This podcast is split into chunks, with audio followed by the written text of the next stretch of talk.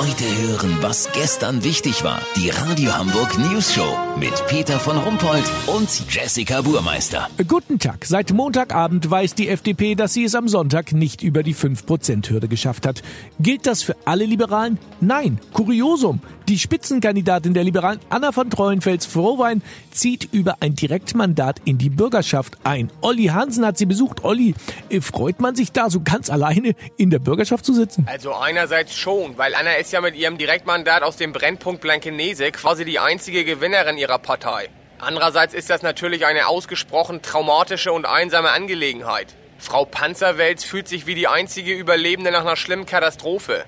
Da kommen natürlich Fragen auf. Warum ich? Warum habe ich überlebt? Anna von Freudenthal-Weißwein ist jetzt quasi der Gollum der Bürgerschaft. Ein krasser Außenseiter.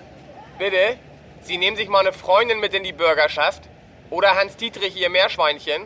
Ja, wenn das geht. Sag mal, wie ist das denn mit den Reden? Sie wird ja auch in der Bürgerschaft sprechen. Da hat sie ja so ganz alleine nicht viel Zuspruch äh, zu erwarten, oder? Das ist in der Tat auch ein Problem. Warte mal.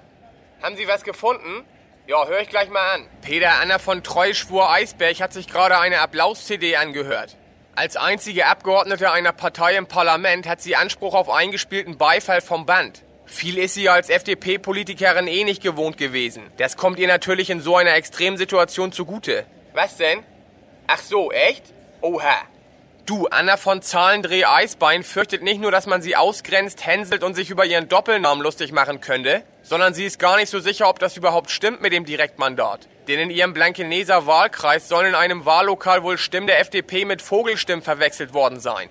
Das Gezwitscher ist von draußen über auf Kipp gestellte Fenster reingedrungen.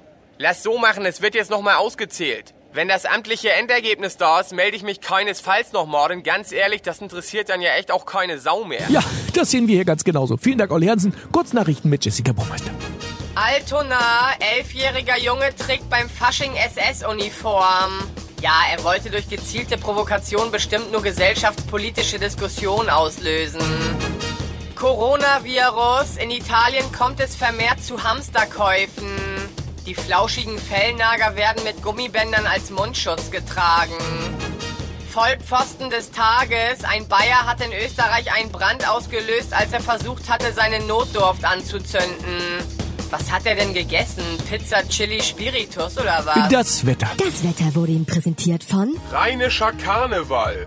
Noch lustiger als eine Magen-Darm-Spiegelung. Das war's von uns. Wir hören uns morgen wieder. Bleiben Sie doof. Wir sind's schon.